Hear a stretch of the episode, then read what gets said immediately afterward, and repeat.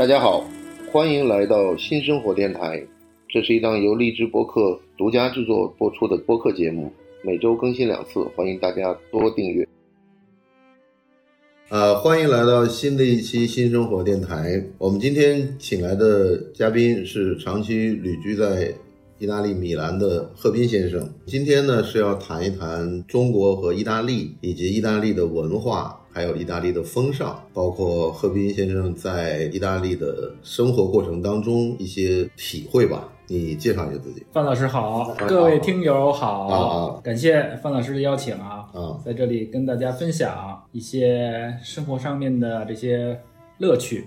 很多年以来一直生活在中国和意大利两地，所以呢，对这个意大利的一些风土人情啊啊有一些了解。当然，我们这个也不是一个意大利的这个文化 文化记录的一个形式，但主要就是因为本身你的这个家庭背景，以及就是说你的学术背景，还有你的职业背景，导致了可能会比一般人对中国跟意大利的这个文化差异会有更多的了解，对吧？不敢说特别了解，只是在生活之中呢，经常会面对很多的不太一样的地方啊 所以呢，今天也可以跟大家分享一下。行啊，行啊，行啊。那你最早是家庭的影响呢，还是自己哦，去意大利的这个情况呢，或者说选择啊在意大利生活啊？其实是一个怎么说呢，也有一定的家庭因素在里面。明白啊，因为我父亲本身他也是学意大利文的啊？对他可能是中国的第一代啊，其中的之一，学意大利文啊，文。最早学意大利文的，明白。然后他那时候在哪里学的意大利语？哦，他那个时候就很复杂了，就是那个时候他是军人出身，哦，明白，所以呢，这个呃各种关系吧，反正 懂了，懂了。做这个，然后部队，然后派他去学习的。哦，他也是什么洛阳外语学？呃，不是香山，哦，明白了。一，那然后就后来就就派到意大利工作去了。经常去，啊经常去，然后一直是在人民画报社，啊，那是中国最早的几本画报之一。可以说是唯一的一本吧。嗯就是针对这个把中国的信息传给国外的画报啊，画对，画报当时实际上是有三本彩色画报，我小时候看过的，嗯人民画报、民族画报、解放军画报。那可能都是其他两个呢，是针对这个国内，对，它呃，那个可能民族画报也是针对全世界发行的，哦因为他们我可能不太了解。对他们都是，就是你想在七十年代初期那种彩印的画报是很难看到的，人民画报是一个非常少非常少。后来我记得第一本彩色画报是世界知识画报，世界知识博览，是吧？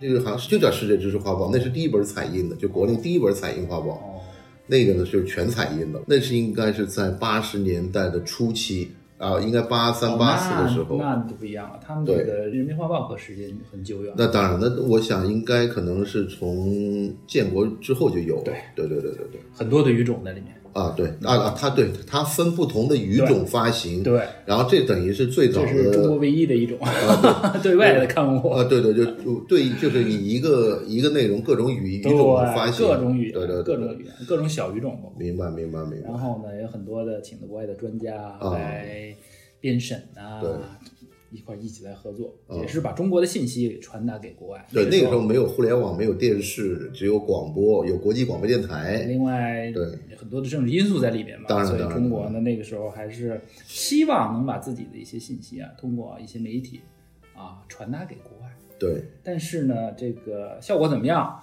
也是有的，有有有，可以这么说啊当然有是有的。对对对，啊。你看石家庄那么多非洲军官，对，那个那个是很有说服力。对对对，那当然这个就是一个最初的表现嘛。其实这个信息，我觉得还是需要有目的的向国外投放。去传递。但是呢，有一些东西呢，可能那个时候大家感觉还是希望能够把一些我们认为呃比较不错的信息传达给国外的这个外国民众。但是呢，就感觉呃这里面可能存在思维方面的一些啊，对，当然就是不同。对，啊，就是说，呃，国外的这个情况，我们那个时候也不是很了解，所以呢，选题呀、包括等等吧，这些内容啊，可能不太适合啊，可能会最终的效果可能也不是特别的好，但是你不能说没有效果，对，肯定是有的。呃，那么逐步呢，现在已经过渡到了一个信息非常发达的一个年代了。对，我们这个可以往回收了，哎，对对，不用再谈，因为今儿请您来不是谈，不是谈我国对外宣传的历史进展的，不是聊到这儿了吗？聊对对对，您这个老越聊，我就开始准备，我开始准备聊最近的这个工作总结。对对对，我们得聊聊眼下。对，不是，我觉得就是说。因为当时是这样的，就是比如你像你这种外交部啊，或者是涉外机构的这个子弟们呢，或者是儿女们呢，这个可能应该是最早中国接触到这些海外的这些影响的这一群人吧。实事求是的来说，我不是特别的有那种家庭的熏陶吧。啊。然后去国外也是一个偶然的一个因素在里面，然后出去主要是也先是学习语言嘛。好学吗？呃，很难，哎呦，太难了，哎呦。我在国内啊，虽然我父亲是讲这个意大利文，但是我从来没学过啊，我几乎是零。对，出国的时候是零。对。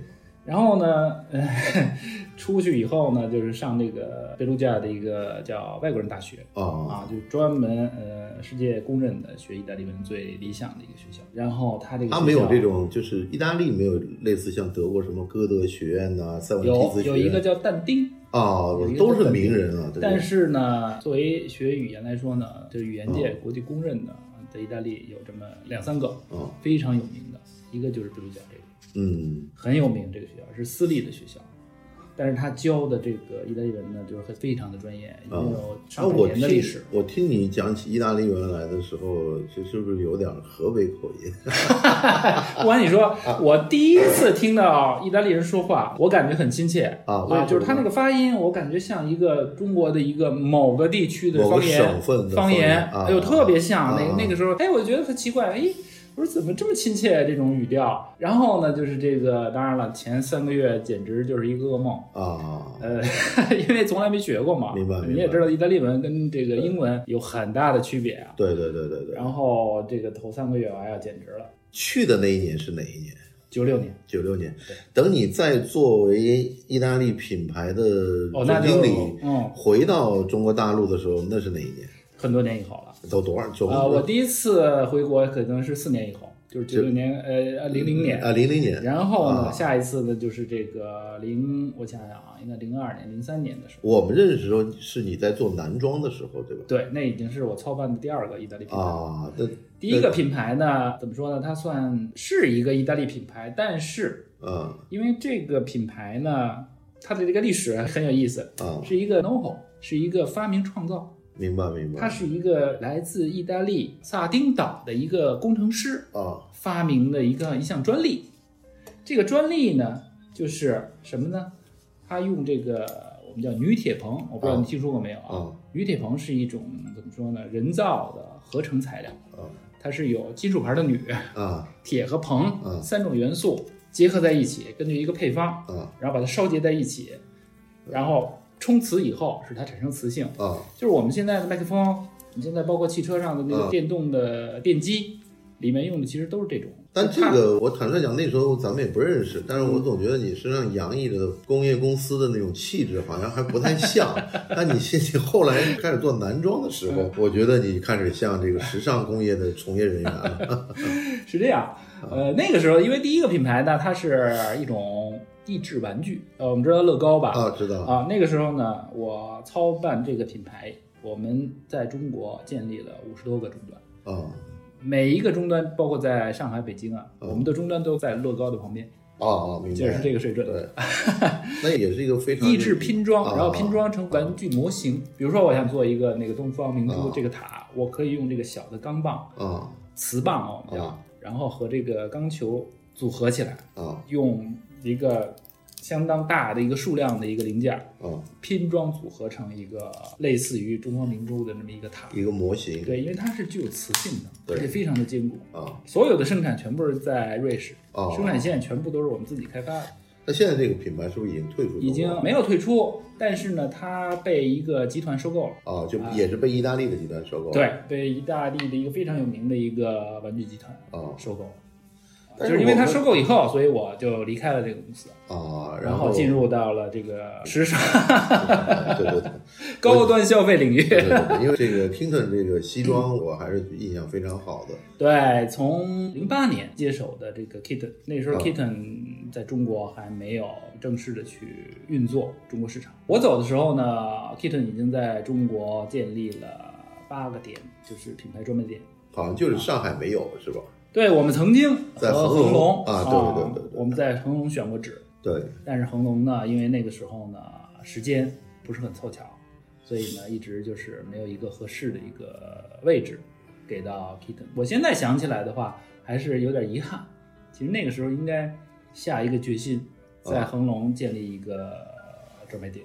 嗯我觉得就是我对于上海的了解呢，是从做第一个品牌叫致美高这个品牌。明白做这个品牌的时候呢，因为我在上海有一个办事处，啊我在上海建立了十四个终端，啊所以每一个月都会来上海一趟。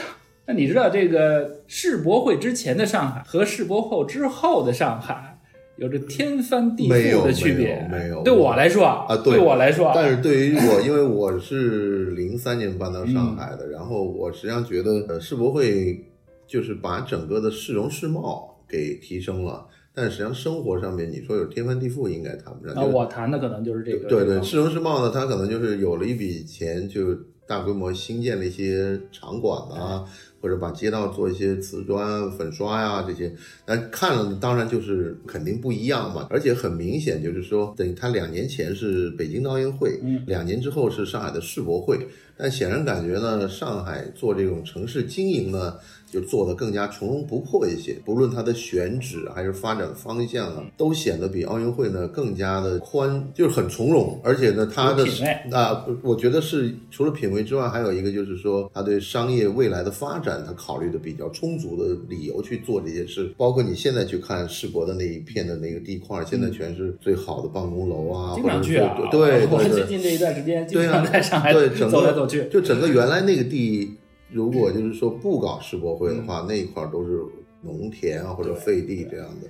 你包括但现在那边整个都起来了，对啊而且前滩现在也是一个哦，了不得！那天我去看了一下，哎呀，我天，对。简直是不可同日而语。当然，当然，未来的热点将会是在那里的，因为所以我感觉上海的潜力是远远没有表现出来。比如说，嗯我从零售这个角度啊、嗯来分析一下上海这个市场，就是最近这些日子，嗯、因为我是从去年十一月份刚刚来到上海啊，你就等于正式隔离了大概一哎对年，不不就是 一直在意大利，一直在意大利待了一年一年多，对对对对对，被迫在意大利待了差不多一年左右的时间，然后十一月份才回到了这个中国，然后呢，经过隔离啊，来到上海，嗯然后这段时间一直在上海走来走去，然后就了解这个城市的变化啊，嗯对我来说印象还非常深刻。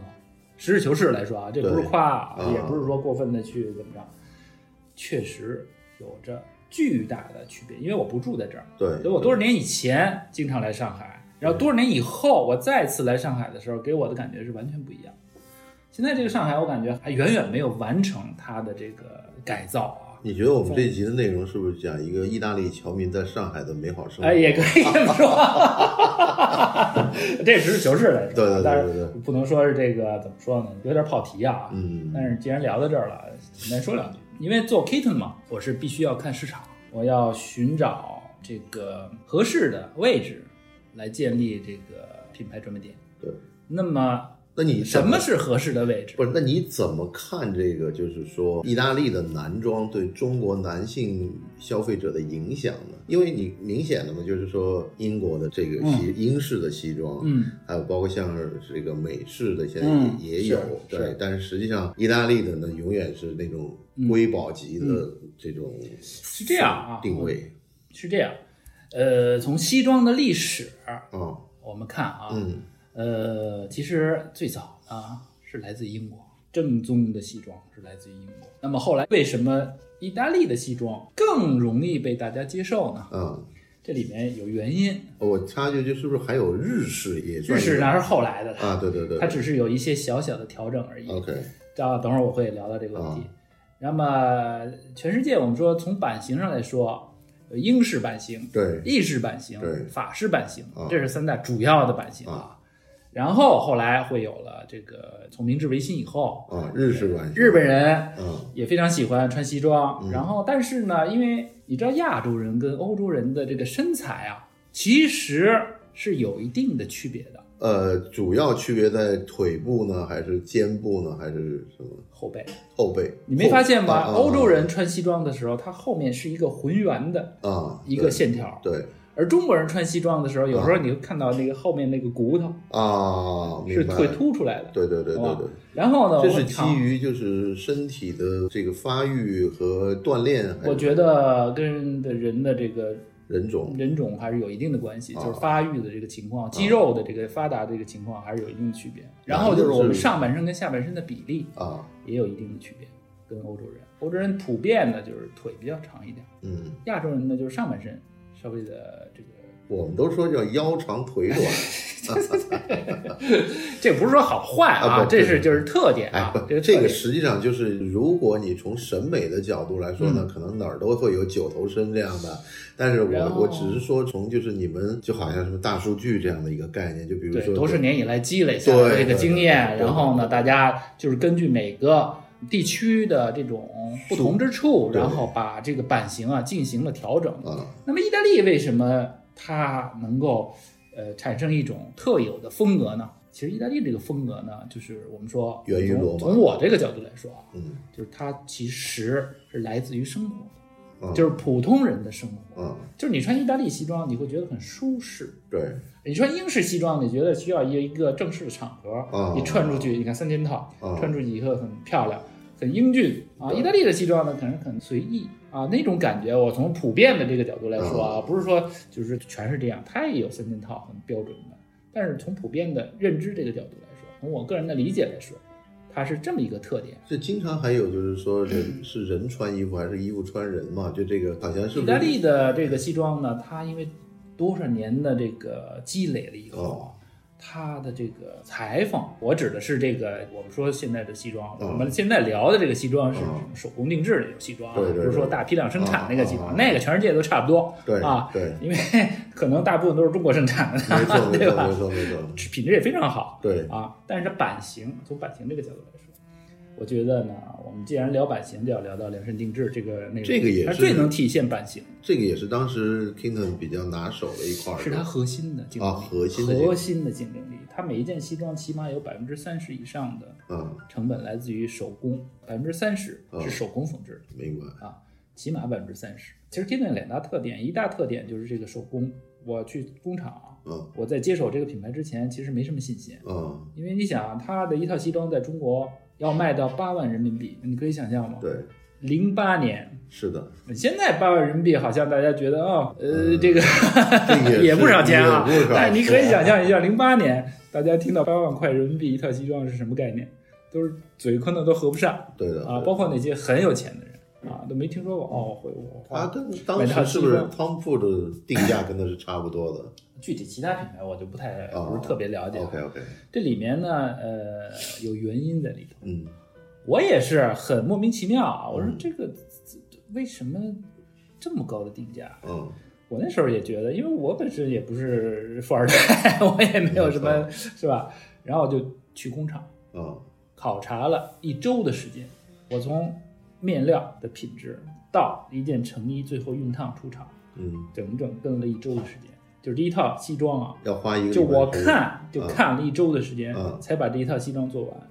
你可以理解吗？明白明白每一个环节，每一个手工的环节啊，啊比如说这个肩部嗯是怎么来手工缝制的，肩都有多少层？嗯我们觉得肩可能一层，其实你打开了那个手工西装嗯的那个肩部以后，你会发现有好几层在里面，很多层。嗯，这就是为什么他给他垫纯手工的意大利西装在中国连修都没法修，因为你不具备这个能力去给它重新缝上。啊是吗？对，特别是坚固，不是你因为没找到合适的裁缝，没有这个个技术。哦，没有这个技术。我们中国现在最早有一些叫红帮裁缝啊对对还是很有经验的，对也是从日本其实学来的。啊是从日本学来的对对对然后呢，这个就我理解啊，也许不对啊，啊但是这个每个人了解的情况不太一样。那么到现在，嗯手工艺啊，在中国即使存在，也是极少有人能够懂，或者说是能够做到这个工艺。为什么呢？因为我们那时候开店以后呢，就需要找裁缝来修改啊，有时候嗯顾客穿的不合适啊，你要给他修改啊，或者穿一段时间就。你们在国内需要找当地的裁缝来做这个事情。对啊，他有的时候你要修改的长短，嗯，对？吧？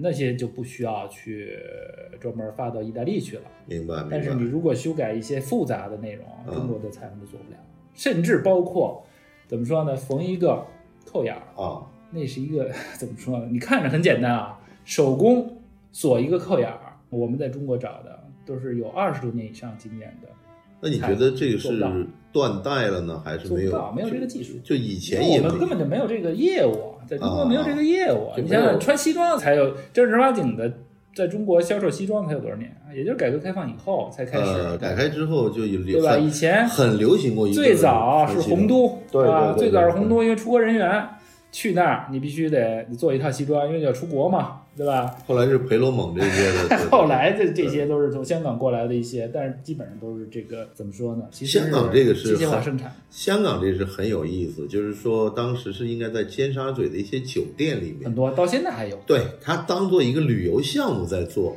就比如一老美跑到香港去旅游，然后讲的一天内给你做一身西装出来，我觉得，但凡懂西装的人啊，都不会相信他们能够做到这一点。为什么呢？我给你举个例子啊，因为我们现在做另外一个品牌啊，啊在澳门有个店，我们店的对面呢就是一个香港很有名的一个定制西装店。啊有一次呢，我穿着一个一套西装啊，我这个腋下这个部分啊，因啊为时间久了以后有点开线，啊我说你能不能帮我缝一下？缝不了，你 能理解吗？嗯就他没有这个技术。啊，甚至没有这个技术，那难以想象的。你如果定制西装的话，光你缝制这个工艺，而且很二十小时而且而且很有意思得起码三十个小时以上。对，很很有意思是，还有是好多在香港好像还有好多是印度菜，很多很多对对对对，很多各种的这种怎么说呢？我不是很非常了解啊，但是那时候经常去香港嘛。后来在香港我们也开那 Kitten 也开了个店，所以香港的这个情况呢，还是有它的这种地域的特色，因为它是金融城市。对对对对很多，这个节奏比较专业人士，他需要这个高品质的系统。你想做金融的这个企业，包括这个投行啊、啊，会计师事务所啊、律师，没错没错，呃，西装是他们的基本的对对对，这属于战袍，对对。这属于所以香港市场非常大，啊非常好，有这个客户的基础，啊。也呢那个时候零八年的时候已经有很多的这个顾客嗯。是 Kitton 的顾客了。它不像中国大陆，中国大陆不管你说，在中国大陆我接触到的，我们没有几个人，我们接触到甚至非常富有的人嗯。都不了解 Kitton 这个品牌，甚至有人说啊，这个品牌是不是日本的，来自于日本，因为他看到哎这个不是，我估计可能是你那个小圆点、小红点儿，大家感觉很那个我对。觉得哎这个是但这个品牌当年是呃哪一年出来的？很多年以前了。哦，应该是一九六八年。但是它的创始人呢，他嗯是一个企业家，哦他不是裁缝，哦他是个企业家。他呢就把这个那不勒斯的手工缝制工艺带到了全世界。为此呢，就是意大利政府给他授勋啊，嗯授勋他是这个劳动骑士，劳动士到这个水准了，我就说明骑士还表彰他。我骑士还劳所动所，谓骑士都是劳动骑士啊，啊，对，就是我们的劳动典章，其实一样的。啊明明白明白，就就劳劳模劳不模实际上是意大利劳模，对啊，对对对，就这意思。对你说啊，这是封一个骑士，为什么？就是你啊，他对没他没有做出贡献，对他没有其他的这个，因为骑士实际上在以往的概念当中，也就是个行侠仗义的这样的一个标道德哎对道德楷模道德模范对对对道德模范。没错没错但但是他在业内做的很好，嗯就是把意大利的这个工艺、手工艺传承了下来。啊啊，你知道，在意大利这个市场上，能够传承这个全套的手工艺的企业极少，而且它做出了规模，啊这个就是了不得。啊，你想，你成本那么高，而且做出规模，做出品牌影响力，还养了那么多人哇！而且他自己下面还有个学校，啊就专门培养新一代的这个裁缝，就是手工，把这个手工艺真正的传承下去。那年轻人会接受这个做哦，那非常多的人每年啊去啊申请进入这个学校，因为那不勒斯这个地方呢，我们说在意大利的南部啊，对整个地区呢，整个意大利的南部的经济发达程度都远远低于北方，对所以很多人找工作都成问题。那么你学了一门手艺那不是，之前有那个那不勒斯三部曲吗？这就是为什么那个地方各种的这种天堂电影院不稳定因素也很多。我说天堂电影院不也在那儿吗？对对对，一其实那不勒斯这个城市很有意思啊，这个就聊起来就远了啊，因为它其实也是历史上非常重要的一个文化之都。但是随着这个历史的变迁啊经济的这个重心啊都奔都灵改变了，改变了，啊所以呢就向北发展。对，所以那不勒斯现在呢，逐渐逐渐地就落后啊了、落伍了。但是它的文化并没有落伍啊它的这种，特别是这种呃手工艺的传承，还在不断的延续着。你会觉得就是去意大利的那种感觉，某种程度上你会觉得就是说，我认为就是如果这个地球上没有意大利人，是不是很多美的东西就就基本上我不管你说，如果地球上没有意大利人，我们今天的文明啊，要可能都不存在。啊，可能都不存在。这个是哎，我我是、啊我、啊你比较夸张的讲哎，对，比较夸张的说，啊对。你想今天我们举个最简单的例子，啊。高速公路啊。啊，高速公路网这个概念来自于哪儿？什么叫条条大路通罗马？就是因为罗马人干，罗马人干，对，就以罗马为核心，他往外走，哎对对对，罗马人但凡征服到哪儿，罗马帝国但凡征服到哪儿，那个高速公路就建设到哪儿。啊，而且呢，对对对城市就建设到哪儿，怎么修建一个城市，怎么选址，那都是非常的讲究的，非常科学的。对对对对对，我觉得就是中国人实际上对意大利文化的膜拜呢，就是我感觉国门打开之后，就从来没有说有点肤浅。啊，不，肤浅是一定肤浅的啦。但是你要知道，就是普通受众他能想到的地方，就举一个特别简单的例子，就是遍布在祖国各城市大江南北的啊大江南北的洗浴中心。除了洗浴中心之外，就是还有披萨不是不是，我还倒没说食物，我啊只是指建筑这个啊类型。是是罗马柱，对罗马了，柱到处都有。对我跟你讲，你甭管多落后的地方，对，你搞个什么小门脸，做个夜总会什么的，嗯人就他想到的只有意大利了。你这个很奇怪，你知道吧？就是说，也不完全啊，也不完全。没没有，后来有专门有一个摄影师拍了全中国各地的罗马柱。但是我感觉中国人其实对意大利的了解远远不如法国。可能他对于那种就是中国人比较喜欢我我理解的啊，同胞们可能更喜欢那种比较金碧辉煌啊、比较宏伟的这种，那个是得真有钱，是吧？因为很多开夜总会，他不是说，但凡他有钱，他也不一定去开夜总会吧，对吧？对对，也是。呃对他，然后他实际上他是希望就是给你一个特别巍峨的这个门脸啊什么，嗯，很有面子。对，很有面子。那这个事儿你可以看嘛，真的，你可以看全中国的这些夜店啊，夜总会，夜店的可能是现在近十年可能这种迪厅夜店可能才有的，但是最早的那些夜总会，我说的夜总会就是那种各个卡拉 OK 啊什么之类的。这个范老师比较了解不啊。不不不，我是我这个我这个概念是建立在一个摄影师，他拍了中国就哪从东北相一直当于这个是一段历史啊，这段历史，而且到至今，我都觉得就是说是根深蒂固在中国各个阶层的老百姓的心目中的。了解。就你你实际上你刚刚说披萨，你说意大利面，你说什么意大利西装，我觉得这些东西其实还是不是被大众了解的对大众能了解的，实际上是这个。啊？对实际上是这种，就是他认为啊，就好像我宏伟的一个对门脸儿。对我 之前听一朋友讲过一个特别有意思的故事，就是呃台湾朋友给我讲的，他的一个知道的一个歌星是从好像台南还是从哪儿这个跑到台北去发展，然后挣了钱，然后呢就回去要修主屋、光宗耀祖嘛啊。那然后呢就讲的这钱就给他爸了，就讲的你按你的心目中的那个啊想法去盖吧。啊，修个房，修个房，结果回去一看，修了个庙，神庙，罗马神庙。不是不是罗马人，就是那种台湾就是常见的那种庙，因为他的心目中，他认为最好的那一定是这种，啊，就是哎，对，所以这种普遍意义上的审美，实际上是就是说他心目中的一个投射。是。所以为什么那么多夜总会的门脸是一样的？嗯。因为夜总会首先它是满足一部分人的虚荣心开设的，就是说对于受众来说有一个共识。对对对对，他只有在这样的门脸站着人，台阶拾级而上，然后旁边一大堆那个女服务员在那里说啊来欢迎欢迎。欢迎欢迎，然后呢，服务都是半跪式的服务，然后就说老板怎么样，他给你的一个这种感受呢，就是希望你就是一大爷，你花钱实际上是买感觉的。就有的人能够几十年就泡在夜总会里面谈事儿啊，干嘛？因为他就觉得在那儿他有这个更能找到感觉。更能找到一种被尊重的感觉，而这种尊重感觉就是你花钱就可以有的感觉。嗯，了解。就这个，我觉得实际上我跟你聊之前，我还实际上没想到这个问题，就是说为什么这个中国人对罗马柱那么感兴趣？因为你看那浦东那个好像是平安的那个大楼嘛，它整个一栋楼外面里面全是罗马柱，就这个就是说明公认的比较宏伟的一种对风格。对，就这个风格，即便是到现在的浴场也好，就是整个我觉得跟两千年前没有其实这个柱子这种造型啊，其实还不完全是罗马人发明的。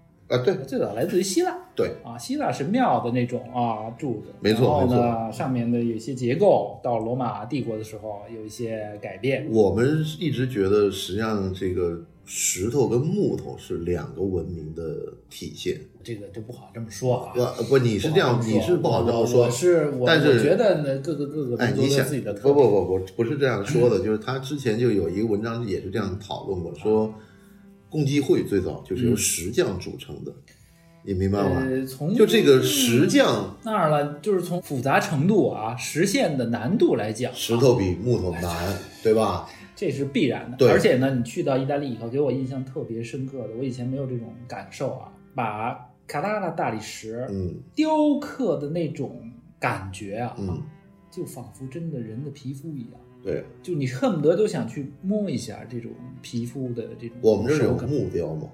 木雕恐怕都达不到这个。对，我跟你讲，就是像把卡拉拉大理石啊，能够雕刻到那种，所以你想，这个建筑如果是拿石头盖的，嗯和拿木头盖的，而且木头呢，实际上你仔细想想，跟中国的文化也很像，对各个榫、各个卯啊，对榫，卯结构，这个榫卯结构互相卡着在一起，那也是非常也高深的一个技术，也是一个文化的折射。我觉得也非常高深的一个技术，。但是有一个很普遍的问题，就是嗯我们实际上呢，如果是用木头来做这个房子呢，对地基这个概念就比较少。对了，这确实所以就是说，老外的这些东西，我最近我就明白这道理，就是石头跟木头就产生了两种很大的。区别。那么这种石头造的这个建筑啊，还有一点就是它对于这个数学、啊，建筑学是里面最核心的这个数学对的计算呀、几何啊等等吧，这些科学啊，就接触的就而且它不是拿土垒出来的它不是拿土垒必须得计算出来它的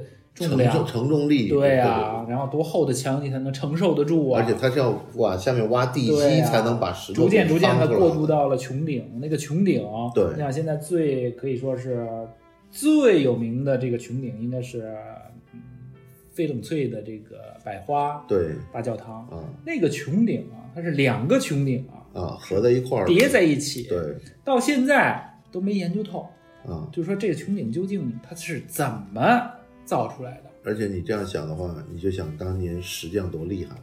而且你看那个穹顶，正因为有了穹顶了，你才有一个没有柱子的大厅，不是，关键你在穹你在穹顶下面，你才有一种神神圣感和向往力量，对对教堂要给你的那种。对对对对影响力吧，对，它实际上是个沉浸式的，确实按照现在的讲法，就是个沉浸式的步道的一个过程。是这么一个意思。对啊，它就让你沉浸在这样一你仿佛在一个与尘世有区别的一个对对，而你离天堂会更近一点。哎，就这意思，就这意思。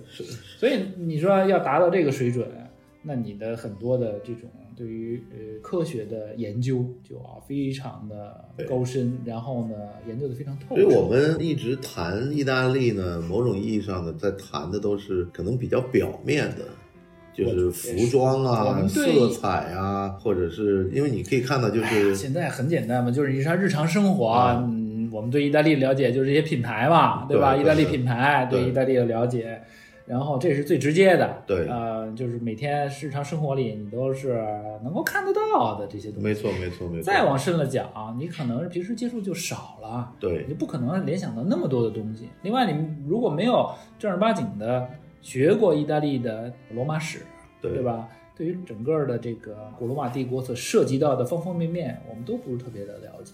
但是，一旦嗯我们有机会涉猎了这方面的内容啊，我们发现啊，罗马，我我给你讲一个很有意思的事情。我有一次在罗马坐这个出租车啊，跟这个司机聊天，司机有一句话给我印象特别深刻，他说：“这个世界上有什么事情是我们罗马人不知道的？”